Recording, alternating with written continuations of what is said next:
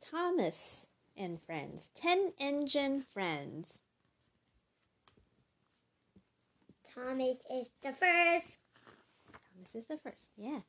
The sun shines on Tidmouth sheds, where one of the engines is ready to greet the day. It's Thomas, engine number one. He peeps hello to Sir Topham Hatt. Sir Topham Hatt has a surprise for the engines fresh coats of paint. Edward, engine number two, chugs to town to pick up two cans of each color. Ooh, what color did they pick out? Mm, Blue. blue. You think it's blue? I see blue, blue. red, and green. Yeah. Because he's all Oh yeah, blued he is blue. He is very blue. But he also has some red, yellow, and white. Could be any color, right? Henry, engine number three, is due at the station in three minutes. But instead, he stops in a tunnel, so the rain won't spoil his new paint.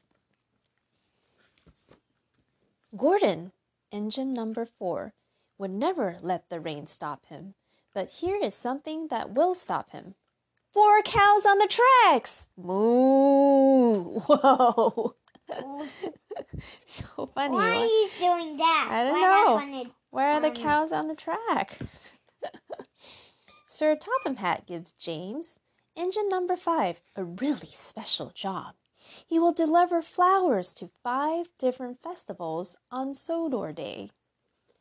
Wow, five different festivals. That's a lot of festivals. Percy, engine number six, delivers the same thing every day the mail. He doesn't mind because everyone is happy to see him. Today he delivers six boxes of mail. One, two, three, four, five, six boxes of mail. The same number of he. Hmm? At the station, seven passengers are waiting. Here comes Toby, engine number seven, to pick them all up. The railway is busy today. Duck, engine number eight, goes to the yard to get more cars for Hey. the other trains. By on the way, he passes eight signals. These?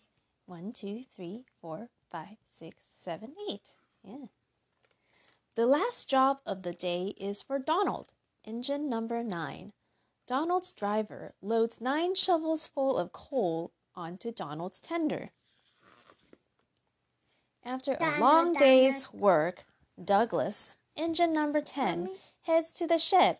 All 10 engines Thomas, Edward, Henry, Gordon, James, Mommy, Percy, Toby. Duck, Donald, and Douglas deserve a Mommy, rest. there they are. See? One, two, three, four, five, six, seven, eight, nine, ten. They all have their names. Honey, Yeah?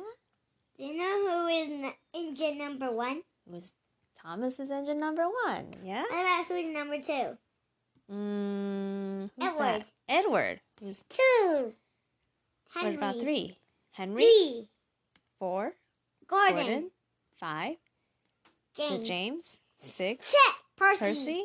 Seven. Eight. Toby. Eight. Nine. Duck.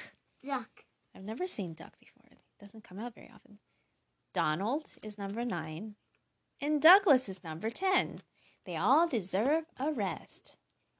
The end. Hmm. I know Mickey. One of Mickey's friends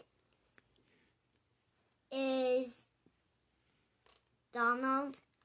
Donald is- Duck? hmm Yeah, it's the same name. Donald. Yeah. Donald the duck. Okay.